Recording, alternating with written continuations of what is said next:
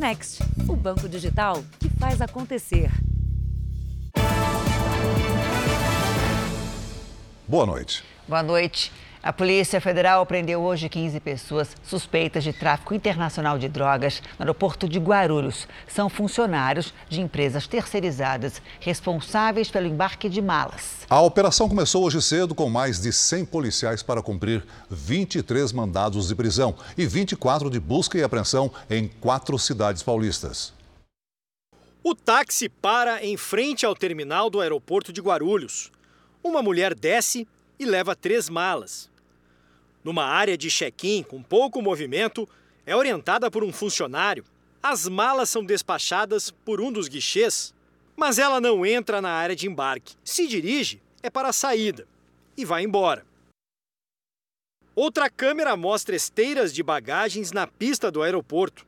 Um funcionário mexe numa das malas que a mulher despachou.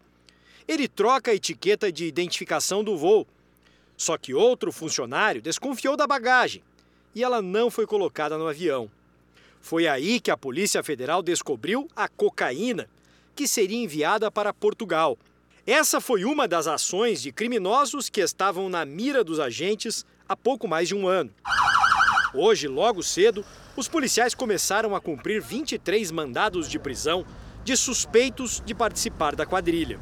Durante a investigação, a Polícia Federal apreendeu quase 900 quilos de cocaína em nove operações e descobriu a estratégia da quadrilha para transportar a droga, que era envolver no esquema funcionários de empresas terceirizadas aqui no aeroporto, que tinham acesso às bagagens e direcionavam as malas com cocaína escondida para aviões de rotas internacionais. A quadrilha se organizava de maneira hierárquica né, e fazia a cooptação de, de prestadores de serviço do aeroporto para que a droga pudesse ser introduzida nas aeronaves comerciais com destino à Europa. Os principais destinos eram os aeroportos de Portugal, da Alemanha e da Holanda. E não era só pelo check-in que os funcionários cooptados pelos traficantes passavam as drogas. Num dos eventos a gente identificou é, um rasgo que foi feito no alambrado e a droga foi introduzida, havia um tratoreiro é, aguardando né, a, a, droga que foi deixada no acostamento, uma pessoa introduziu a droga dentro da área restrita, esse tratoreiro colocou dentro de um container e tentou embarcar com levar a droga até a aeronave para que ela fosse embarcada para o exterior. Um dos locais onde os agentes fizeram buscas foi esta casa luxuosa em Sorocaba, interior de São Paulo. Segundo a polícia, endereço do chefe da quadrilha, que seria ligado a uma facção do crime organizado. Foragido, o suspeito pode estar em Portugal e a Interpol foi acionada. Além das prisões, a justiça determinou o bloqueio de dinheiro, imóveis, veículos e aplicações financeiras dos envolvidos, que chegam a 53 milhões de reais. Veja agora outros destaques do dia. Petrobras reduz preço da gasolina em 4,9%. Integrantes do Ministério Público pedem investigação contra o presidente Bolsonaro após declarações sobre sistema eleitoral. Onda de calor faz Reino Unido ter a maior temperatura da história. E na série especial, como criminosos conseguem fraudar conversas nos aplicativos de mensagens.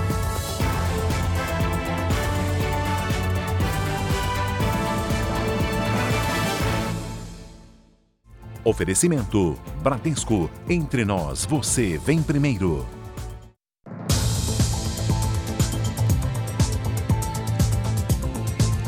A Justiça do Rio de Janeiro confirmou a prisão do médico suspeito de manter uma paciente em cárcere privado por quase dois meses. Hoje, pelo menos seis mulheres procuraram a polícia para denunciar o cirurgião.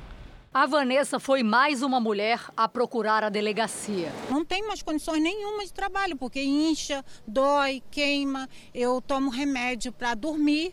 Com histórico de câncer na família, ela procurou o cirurgião plástico para retirar as mamas, mas diz que o procedimento não foi feito corretamente. Fiz o exame e provou que realmente a mastectomia total não tinha sido feita. Fiz a cirurgia em 2013, ainda hoje eu tenho ponto aberto. O médico equatoriano Bolívar Guerreiro Silva foi preso ontem suspeito de cárcere privado e associação criminosa neste hospital na Baixada Fluminense.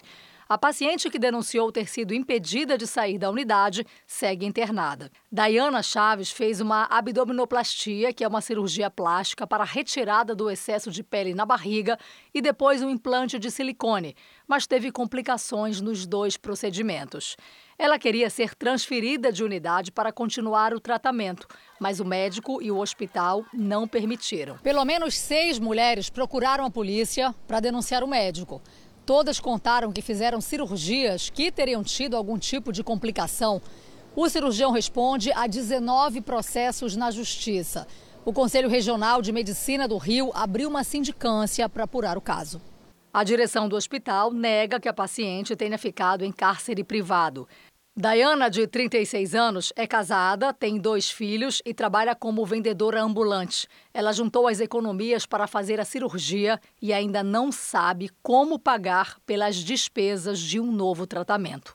Eu não tenho dinheiro para poder pagar outro hospital. Eu paguei 12 mil da minha operação e depois eu paguei mais 14 mil. Quero sair daqui, por favor, me ajudem. A defesa do médico não foi localizada. Você já deve ter ouvido falar sobre o golpe Boa Noite Cinderela. Drogas são colocadas em bebidas para roubar as vítimas. Para que o golpe seja enquadrado como crime, foi criado um movimento que ganhou o nome de Acorda Cinderela. Basta um pequeno descuido, um segundo apenas, um comprimido na bebida e o golpe conhecido como Boa Noite Cinderela está feito. A Loren passou por isso há quatro anos durante uma festa com amigos. Colocaram no meu, no meu copo alguma coisa. Eu comecei a passar muito mal, muito, muito, muito, muito mal. Eu acabei tendo que ir para é, que ir o hospital. Perdi celular, tudo, tudo, tudo, tudo. Muita gente acha que o Boa Noite Cinderela é mais aplicado em mulheres jovens. Nada mais errado. Homens também podem ser vítimas, mas independentemente do sexo ou da idade, o fato é que hoje drogar alguém por si só não é considerado crime. E é para mudar essa perspectiva que foi criado o movimento Acorda Cinderela. E hoje, como que funciona? Se é, um criminoso droga uma pessoa, ele vai ser punido pela consequência, né? Então ele drogou para sequestrar, ele vai ser punido pelo sequestro. Drogou para estuprar, então ele vai sofrer uma punição pelo estupro. A Carolina é uma das criadoras do movimento. A ideia é juntar assinaturas para mudar o Código Penal, para que o Boa Noite Cinderela deixe de ser apenas um golpe. E não só. De garantir que essas drogas elas tenham aí ou uma cor, ou um cheiro, ou um gosto, para que de fato a pessoa perceba que alguma coisa aconteceu ali na bebida, caso é, seja colocada na bebida dela. O Boa Noite Cinderela não se restringe a bares ou boates. Recentemente surgiu uma onda de denúncias contra motoristas de aplicativos que estariam liberando uma substância que faria as pessoas desmaiarem. A Loren quase foi vítima desta nova versão do golpe, quando voltava de uma festa com amigas. Eu comecei a me sentir tonta, assim, com a visão meio estranha. E aí meu braço estava completamente dormente. Eu dei uma apagada, voltei e me joguei do carro. Para este jurista, a transformação em crime do Boa Noite Cinderela é viável. Em muitos casos, essas substâncias não são consideradas drogas ilícitas, então não entrariam na tipificação de uma eventual lei de drogas. Então teria que haver um novo tipo que torne essas condutas penalmente relevantes para que aí sim possam ser punidas essas pessoas que fazem a utilização dessas substâncias contra outra pessoa. Uma mulher de Minas Gerais foi vítima de feminicídio nos Estados Unidos. O marido, que também é brasileiro, confessou o crime numa mensagem de áudio para a família. Neiriane Pereira da Silva, de 30 anos, foi morta pelo marido, Edivardo Gomes da Silva, de 40. O caso aconteceu na cidade de Framingham, perto de Boston, nos Estados Unidos. Ela nasceu na cidade de Coroaci, a 360 quilômetros de Belo Horizonte. Após cometer o crime, Edivardo confessou a parentes numa mensagem de áudio o que tinha feito. Eu não matei a Perdoa, perdoa. Ele tentou se matar, mas escapou com vida e está internado em estado grave. Minas Gerais e Rondônia são os estados com mais imigrantes morando na América do Norte. Atualmente são quase 2 milhões de pessoas. A maioria é ilegal e contrata coiotes para entrar pela fronteira com o México, como foi o caso do Edivardo, da Neiriane e da filha, que é menor de idade. O casal estava há um ano nos Estados Unidos. A família agora tenta arrecadar dinheiro pela internet para trazer de volta o corpo da mulher. É uma dor que não tem explicação. Pela primeira vez no ano, o preço da gasolina vai cair nas distribuidoras. A redução será de 20 centavos por litro a partir de amanhã. Ainda não deu tempo da queda de preço chegar às bombas, mas o motorista já está atento ao que pode economizar. Já tem uns dois anos que eu não sei o que é colocar gasolina. E se der uma queda aí, a gente vai tentar, né? Que o carro fica mais econômico. A Petrobras anunciou que a gasolina vai ficar 4,9% mais barata nas refinarias, uma diferença de 20 centavos. A justificativa é que o preço do barril de petróleo, que tem cotação internacional, caiu caindo de preço desde março, né, quando chegou no máximo de 129 dólares, hoje está 107 dólares e também depende bastante da nossa taxa de câmbio local, tá? que andou se depreciando, mas não tanto quanto o petróleo caiu. Este ano é a primeira vez que o preço da gasolina cai nas distribuidoras. O valor menor cobrado nos postos desde o mês passado foi motivado pela redução do ICMS sobre os combustíveis, que foi padronizado em até 18% em todo o país. As quedas são relevantes no preço da gasolina, mesmo antes dessa redução da Petrobras. Mas ela não, não será verificada daqui para frente, porque o ICMS já caiu. Né? O presidente Bolsonaro comentou com apoiadores a redução do valor da gasolina. Eu acho que a Petrobras vai achar seu rumo agora, o novo presidente, e vai começar a dar boa notícia para a gente. Você vê, o combustível caiu, gasolina, quase dois, por, dois reais pelo Brasil. Ninguém está me culpando, né? A queda anunciada hoje interrompe uma sequência de aumentos. O primeiro em janeiro, 4,85%. Em março, o maior reajuste, quase 19%, e o último, mês passado, com alta de 5%. Por isso, agora o Eduardo comemora. Ele que gastava mil reais por mês, agora vai economizar. Vamos colocar aí 150 reais, vamos colocar assim. A menos. A menos. Ainda acaba sendo um custo-benefício vindo de carro, porque eu ganho tempo. Gilson, que é taxista, acha que vai voltar a rodar com gasolina. Há uns cinco meses atrás que eu não consigo mais pôr gasolina eu espero que seja viável para a gente, né? Principalmente a gente tá o dia a dia na rua aí, né? O calor que atinge a Europa fez a temperatura bater recorde. Hoje, em Londres, os termômetros marcaram 40 graus. A vida dos moradores e turistas da capital britânica mudou completamente com o calorão. Em vez do tradicional chá da tarde, agora a concorrência é por sombra, água fresca e sorvete. A procura foi tanta que as lojas estão com os estoques zerados. Na Trafalgar Square, nem mesmo a placa de proibido entrar evitou banhos na fonte. No Hyde Park, quem quisesse se refrescar no lago precisava enfrentar filas enormes. Essa mulher esperou uma hora para o mergulho. Segundo o Serviço Britânico de Meteorologia, os termômetros no Reino Unido passaram dos 40 graus algo inédito no país e que estava previsto para acontecer apenas em 2050. O calor recorde também provocou incêndios florestais. Nos arredores de Londres, algumas casas foram atingidas, mas ninguém se feriu. Quase metade do território da União Europeia está em alerta para seca. Na região de Gironde, na França, o incêndio não dá trégua. 37 mil franceses foram retirados de casa. Depois de viver os dias mais quentes do século, neste mês de julho, Portugal segue em estado de alerta. Já foram registradas mais de mil mortes relacionadas ao calor nos últimos 10 dias no país. E a previsão é de que nos próximos dias a temperatura atinja 46 graus em algumas regiões. A verdade é que a expressão morrer de calor não é apenas uma metáfora. E de acordo com um estudo de uma universidade americana, as altas temperaturas podem matar de 27 maneiras diferentes. Além da desidratação, que sobrecarrega rins e coração e aumenta os riscos de problemas vasculares, o controle térmico do corpo também pode prejudicar outros órgãos. Isso porque o cérebro entende que é preciso enviar mais sangue para a pele, prejudicando a irrigação de órgãos como cérebro, coração, intestinos, fígado, rins, pulmões e pâncreas. Nos Estados Unidos, a temperatura também tem batido recorde. Mais de 100 milhões de pessoas estão em alerta justamente por causa do calor em pelo menos 20 estados do país. Na Califórnia, os termômetros estão até 15 graus acima do que seria comum nesta época do ano. Moradores do Texas, Oklahoma e Dakota do Sul enfrentam sensação térmica de mais de 40 graus. A onda de calor tem provocado incêndios florestais.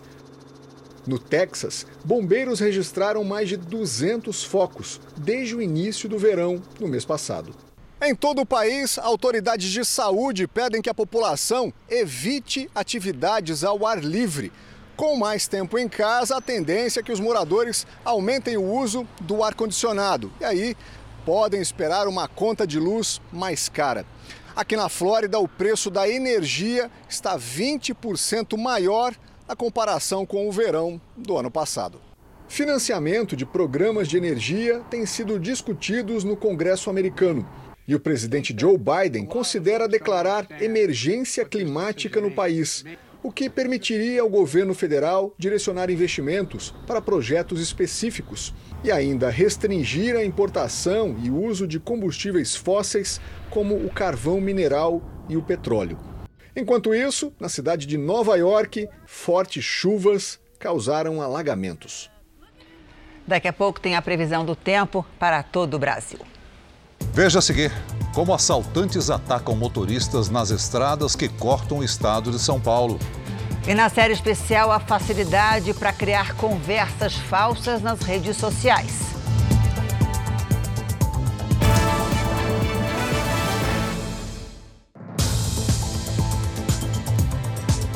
O Tribunal Superior Eleitoral definiu o limite de gastos com as campanhas eleitorais desse ano. Para presidente da República, o limite será de 133 milhões e 416 mil reais, somando o primeiro e o segundo turnos. Para governador, os valores variam entre 5 e 40 milhões de reais, de acordo com o número de eleitores do Estado. Para o Senado, o teto de gastos varia de 3 a 7 milhões de reais, também levando em conta a população do Estado.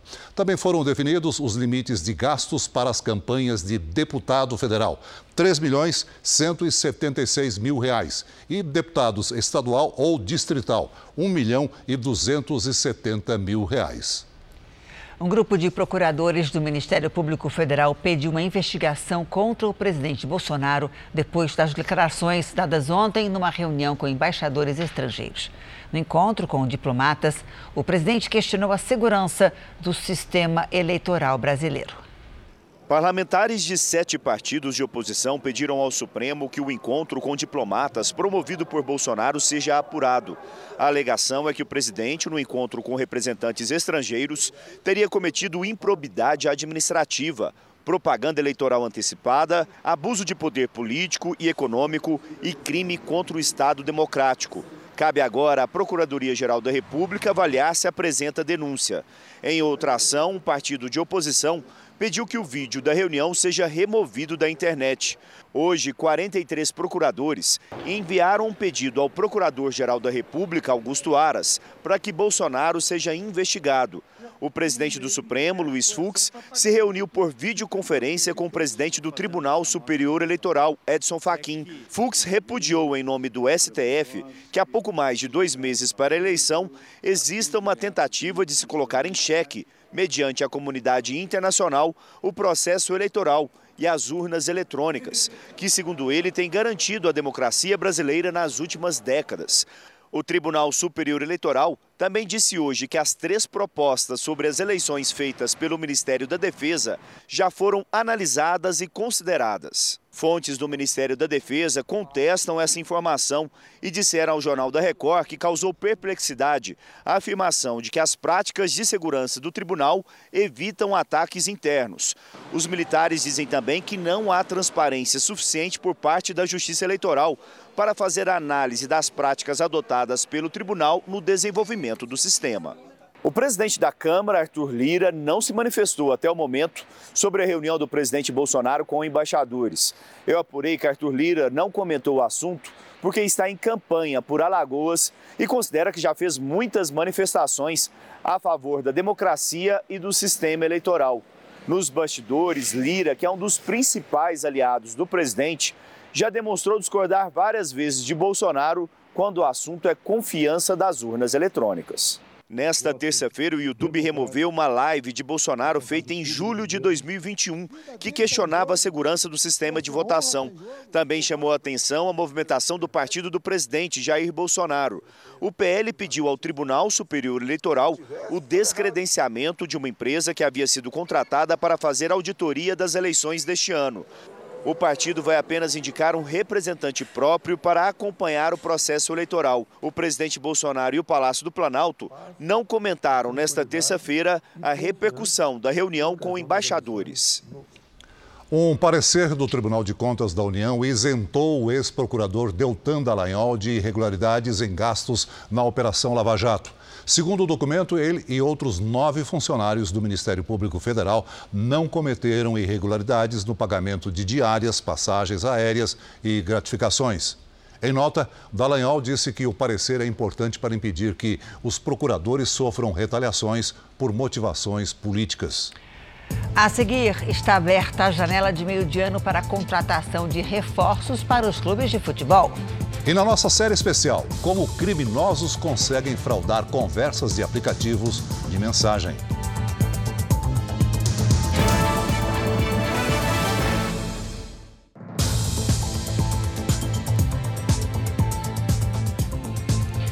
Em São Paulo, imagens divulgadas hoje revelam como foi a libertação de nove pessoas que ficaram sob a mira de uma arma. Foram duas horas de muita conversa entre o negociador e o assaltante.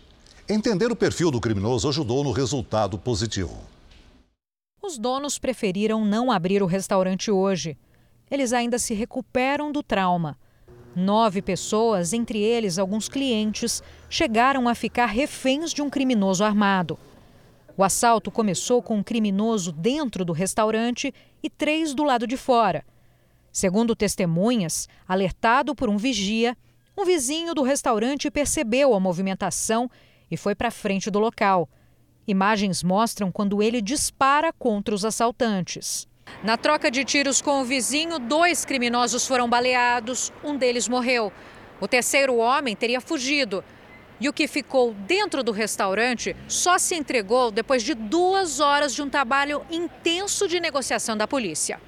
Um grupo de policiais cercou o restaurante no centro de São Paulo, enquanto os negociadores conversavam com o criminoso que mantinha um homem como escudo.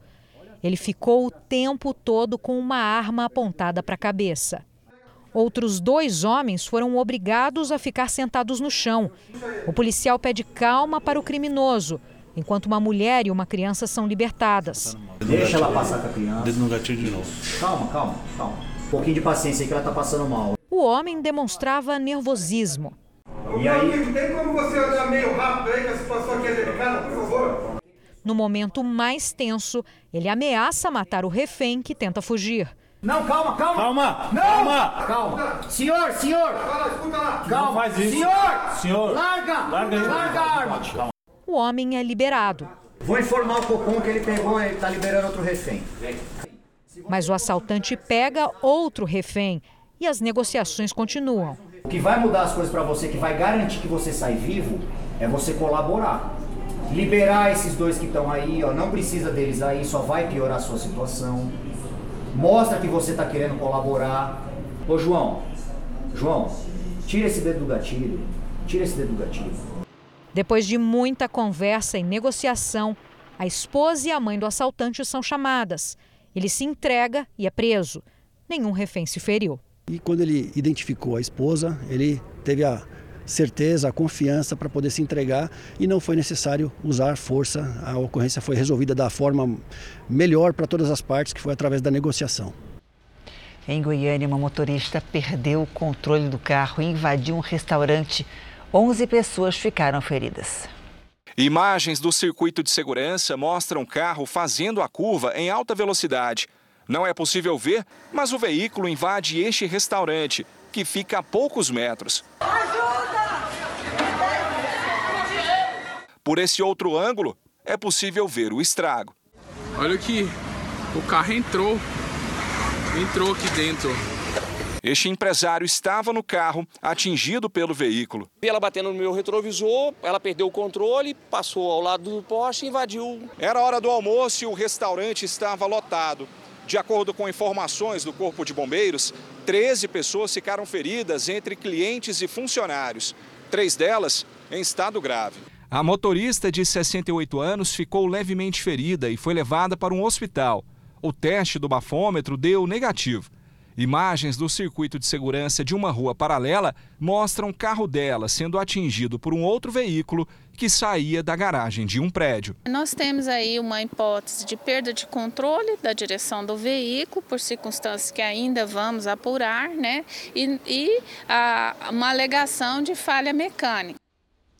Você vai ver agora uma cena impressionante no trânsito do Rio de Janeiro. Na imagem, a impressão que se tem é que o motociclista não sobreviveu, mas o jovem de 19 anos saiu ileso e diz que foi salvo pelo capacete. O ônibus fazia a curva no momento e deu de frente com a moto. O motociclista se desequilibra e vai parar embaixo do veículo. A roda do coletivo chega a empurrar a cabeça de Alex Silva Pérez, de 19 anos. Desorientado, o jovem se levanta e é ajudado por moradores da região. Ele tinha saído de casa para ir à padaria. O motociclista foi levado para o hospital, passou por exames e foi liberado com ferimentos leves. O acidente foi na cidade de Belfort Roxo, na Baixada Fluminense. Hoje, um dia depois, ele conversou com o jornalismo da Record TV. Senão o capacete estava esmagado. O capacete mesmo não restou quase nada. Quebrou tudo. Que sorte, hein? O Ministério da Saúde estuda remanejar as vacinas da Coronavac entre os estados para acelerar a vacinação em crianças de 3 e 4 anos. As maiores de 5 anos já estão sendo vacinadas com doses da Pfizer.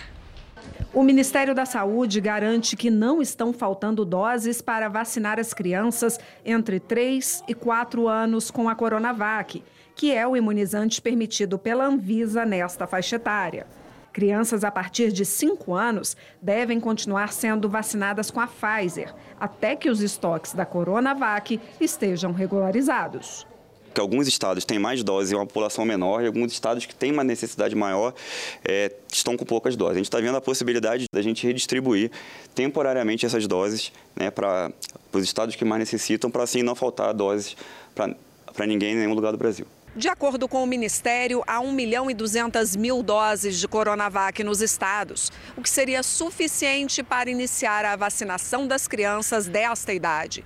Os municípios estão sendo orientados a aguardar a segunda dose, que deve ser aplicada após 28 dias.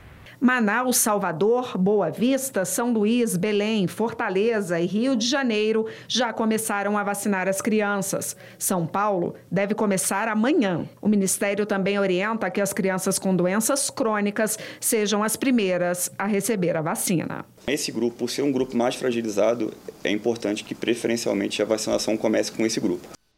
O ministro Gilmar Mendes, do Supremo Tribunal Federal, determinou a criação de uma comissão especial para tentar construir um acordo sobre o valor do ICMS dos combustíveis. Estados questionam a lei que limitou a cobrança a, no máximo, 18%. Alguns governadores foram ao Supremo Tribunal Federal para tentar suspender os efeitos da lei que define, entre outros itens, os combustíveis como bens essenciais e restringe o valor da cobrança do ICMS, que é um imposto estadual. O argumento é que, com o teto de no máximo 18%, a queda na arrecadação, além de ser uma intervenção inédita da União. Isso apesar de a redução ter resultado na queda do preço da gasolina nas bombas em todo o país. Diante do impasse, o ministro Gilmar Mendes, relator das ações que questionam o tema aqui no STF, determinou que o grupo ouça especialistas em contas públicas e arrecadações para tentar uma conciliação entre os estados e o governo federal. A comissão começará a funcionar em 2 de agosto e terá até 4 de novembro para concluir os trabalhos. O grupo será formado por representantes dos governos federal e estaduais, indicados do Senado, da Câmara dos Deputados e do Tribunal de Contas da União, além de integrantes nomeados pelos municípios.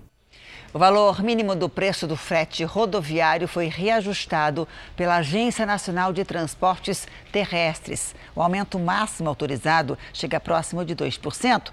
O último reajuste foi há menos de um mês e esse é um dos destaques do portal R7. Para ler essa e outras notícias, acesse r7.com. Nos Estados Unidos, um procurador pediu ao júri que o atirador que matou 17 pessoas numa escola da Flórida em 2018 seja condenado à pena de morte. Nicolas Cruz, de 23 anos, já assumiu a culpa pelo massacre que, além dos 17 mortos, deixou outros 17 feridos. Caso um dos jurados se oponha à pena de morte, ele será condenado à prisão perpétua sem liberdade condicional. Esse julgamento é considerado raro no país, já que os responsáveis por tiroteios em massa costumam cometer suicídio após o ataque ou são mortos em confronto com a polícia. Pela primeira vez desde a guerra contra a Ucrânia, o presidente da Rússia visitou um país que não faz parte da União Soviética. Vladimir Putin foi a Teherã, que é a capital do Irã. Na pauta do encontro com autoridades da Turquia e do Irã estava a exportação de grãos da Ucrânia, assunto mediado pelo presidente turco Recep Erdogan. Putin disse que houve avanços, mas ainda não permitiu que ucranianos usassem o Mar Negro para enviar o produto a outros países. Os grãos ucranianos são considerados fundamentais para diminuir a crise alimentar no planeta. A viagem também serviu para estreitar relações entre a Rússia e países estratégicos como o Irã. A justiça vai julgar em outubro a desistência da compra do Twitter pelo bilionário Elon Musk.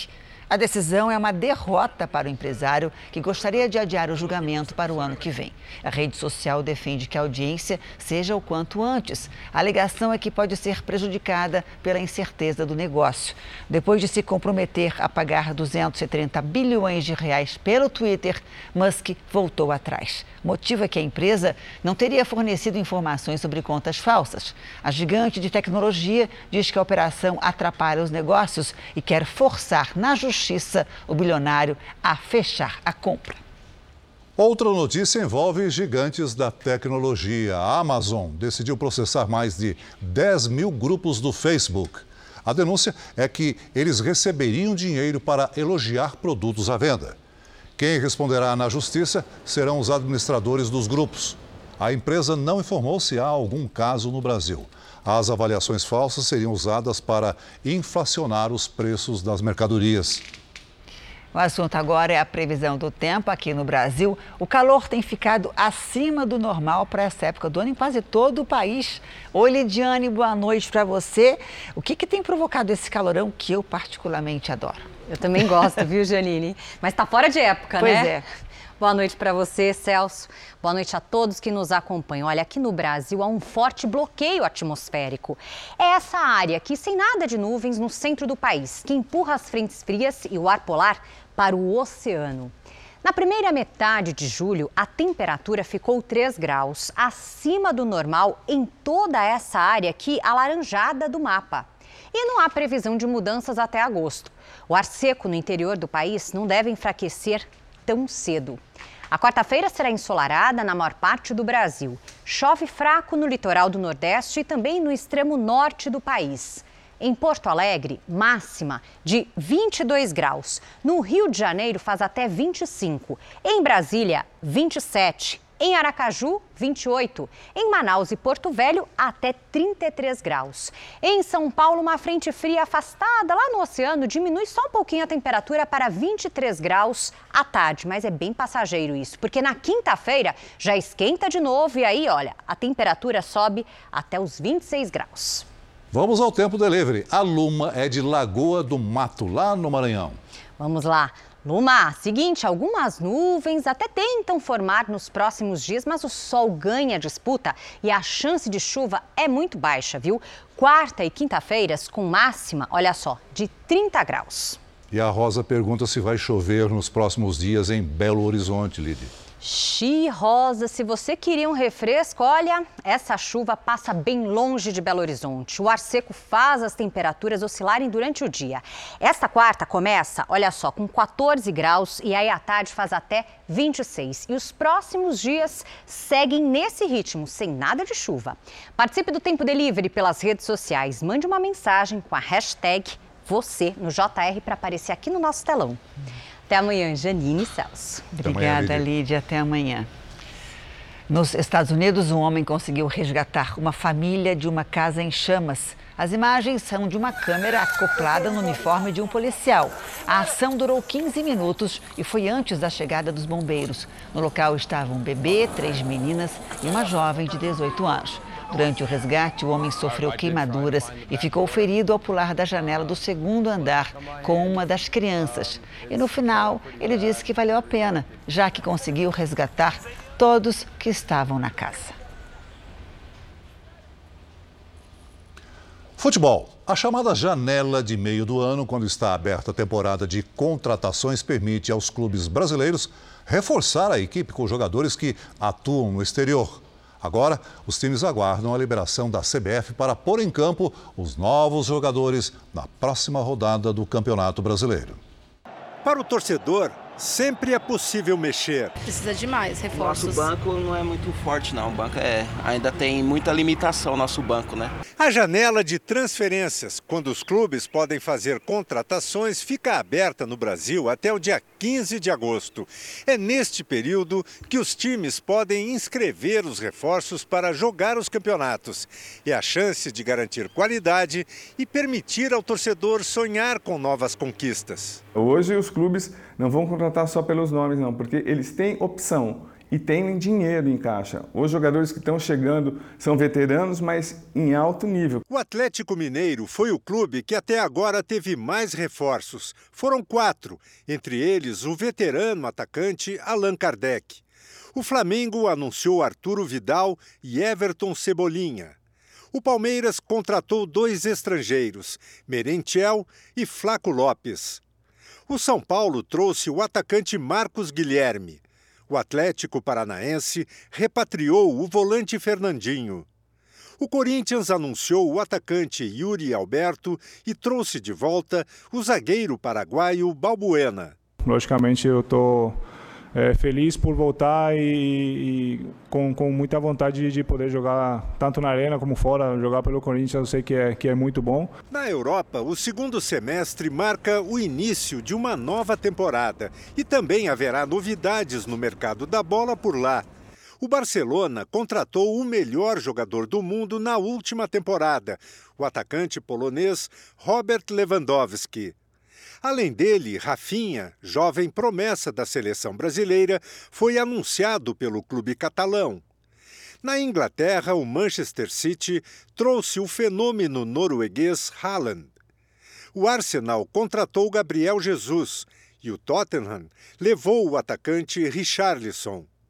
Quase todos craques que estarão em campo na Copa do Mundo do Catar, que começa em novembro, Além deles, os laterais Marcelo e Daniel Alves foram dispensados na Espanha e ainda podem aparecer em algum clube brasileiro. Nos últimos dias, os baianos foram surpreendidos pela chegada de quatro pinguins. Imagine isso. É, esses animais, normalmente associados ao clima frio, provavelmente se perderam pelo caminho das águas e foram parar no litoral nordestino. No meio da pescaria, uma surpresa. Calma, que a gente vai te ajudar, calma. O pinguim foi resgatado em uma praia do subúrbio de Salvador. A alguns quilômetros dali, banhistas encontraram outra visita inesperada. O meu amiguinho aqui, ó, tá aqui no Porto da Barra, aqui, ó, do meu lado, ó. Rapaz, tá cheio de peixe aqui embaixo, ele tá se fazendo. Ao menos quatro pinguins apareceram na costa da Bahia na última semana todos da espécie de Magalhães. Um deles morreu enquanto era transferido para um instituto ambiental. Durante o inverno, é comum essas aves fugirem das águas geladas da Argentina e do Chile em busca de alimento e águas mornas no sul e sudeste do Brasil. Mas virem para o litoral nordestino é algo raro. A última vez que pinguins foram vistos em Salvador foi em 2015. Essa veterinária explica que um erro de rota provavelmente é o motivo de os pinguins aparecerem no Nordeste. Então eles estão aqui muito magros, cansados, é, com dificuldade de pesca, né? Os peixes aqui são diferentes do usual que eles se alimentam, então eles têm essa dificuldade. Esses animais vão emagrecendo, se debilitando até encalhar. O problema pode não estar localizado apenas no litoral baiano.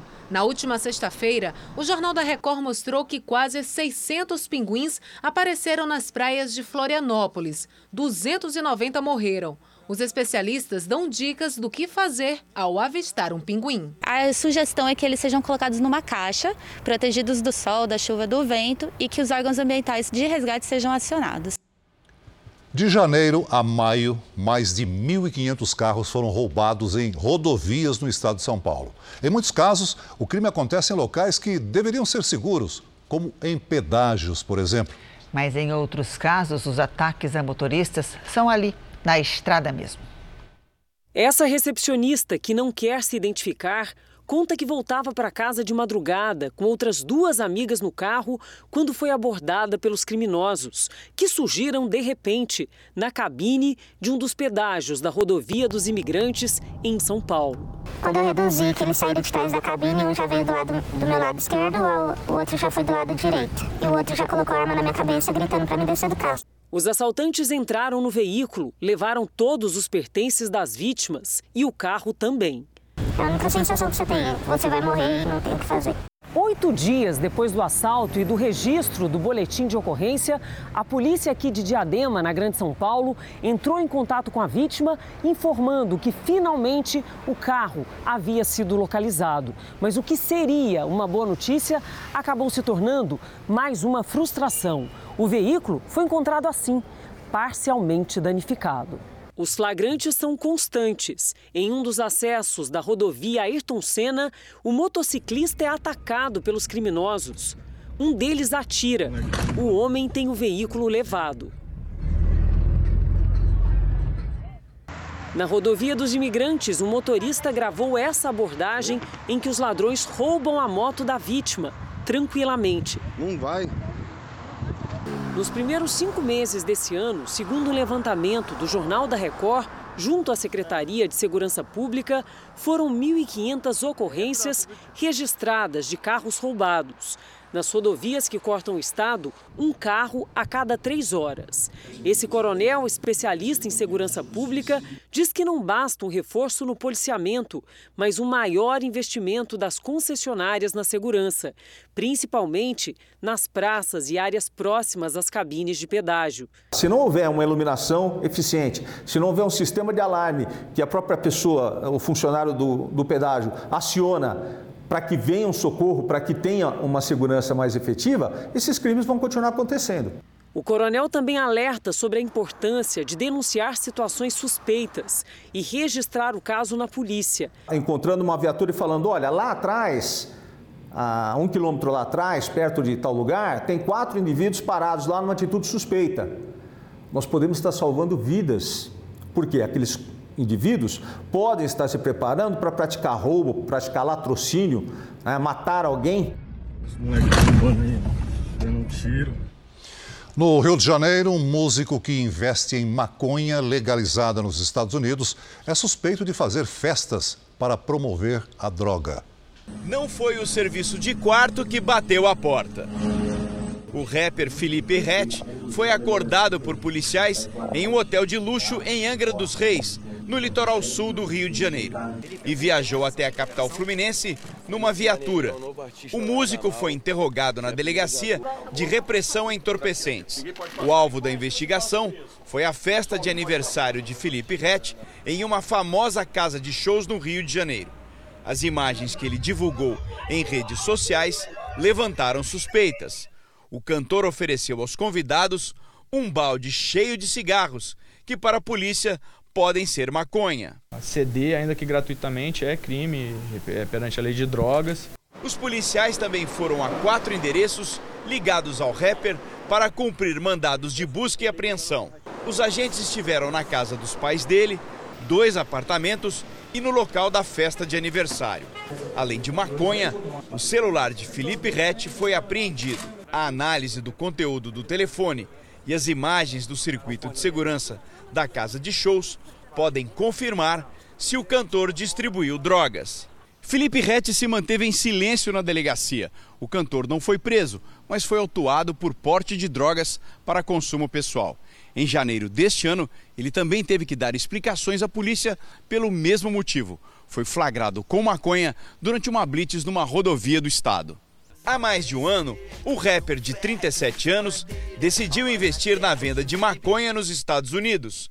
No estado da Califórnia, o comércio é legalizado. A polícia do Rio de Janeiro suspeita que Felipe Rett estaria usando a fama para divulgar e vender a droga aqui no Brasil. Essa importação, né, realizada, a gente aí abre dentro da, da, investigação que já existe, saber quem são os fornecedores dele, se ele adquire isso só para consumo ou se ele também adquire e distribui. A assessoria do cantor Felipe Rett informou que na delegacia ele assinou um termo relativo à posse de maconha para uso pessoal e qualquer outra alegação não é verdadeira.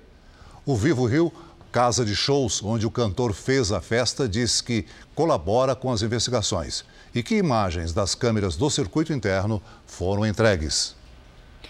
Na reportagem especial de hoje, você vai ver como é simples e perigoso simular posts, conversas e comentários nas redes sociais. Um prato cheio para diversão entre amigos, mas que pode sim se tornar indigesto. A tecnologia tem sido usada também de forma criminosa. Cuidado com o que você vê, nem tudo é o que parece.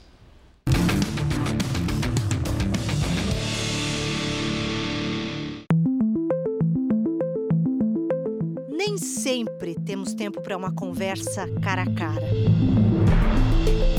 Telefonemas estão ficando cada vez mais dispensáveis. Carta, então? Alguém lembra o que é isso? Coisa rara nos dias de hoje. O que não significa que não nos comunicamos, claro. Fazemos isso o tempo todo.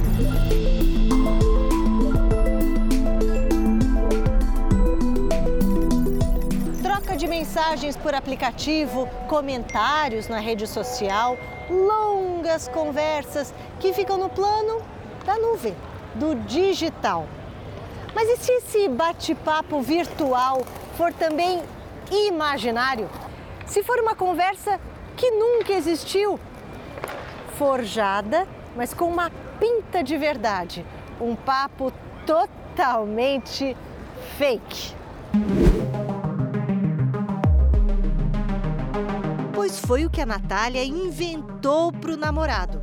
Ela arranjou tempo para trollar o pobre do Airão.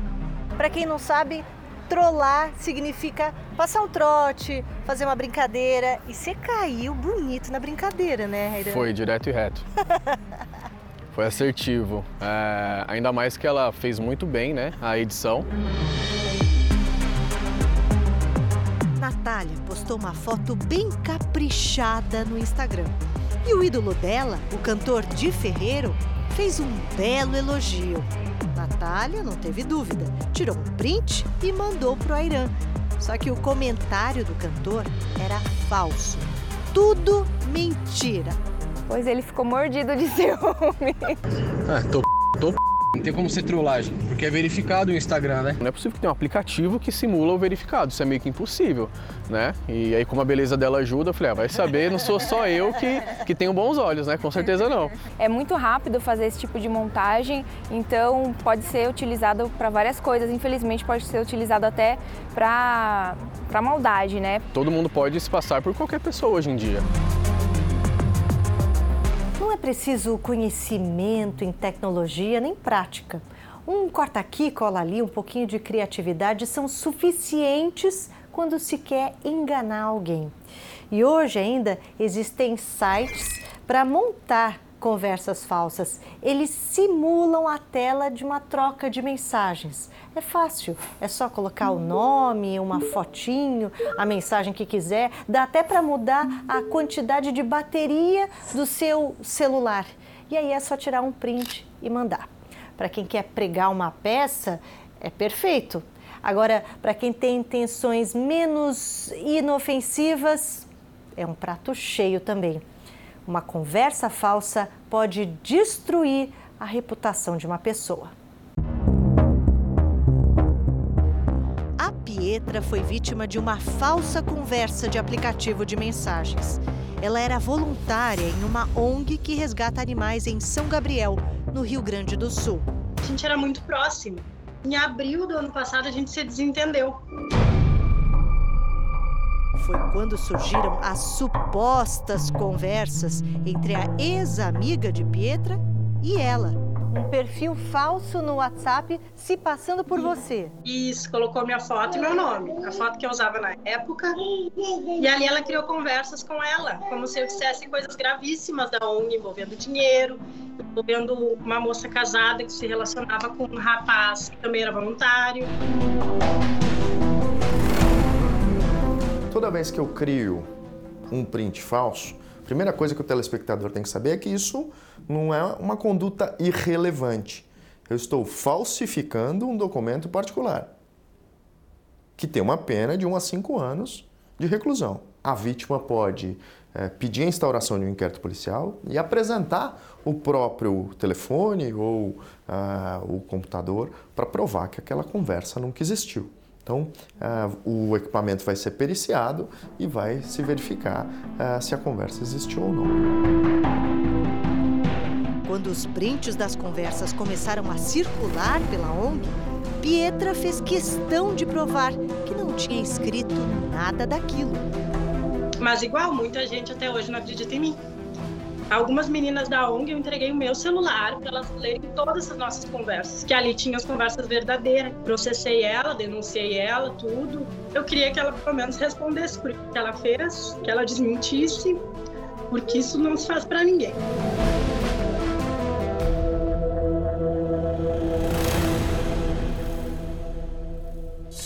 O Jornal da Record termina aqui. A edição de hoje na íntegra e também a nossa versão em podcast estão no Play Plus e em todas as nossas plataformas digitais. À meia-noite e meia tem mais Jornal da Record. Fique agora com a série Todas as Garotas em Mim e logo depois tem Amor Sem Igual. Uma noite para você, se cuida e a gente se vê amanhã. Boa noite.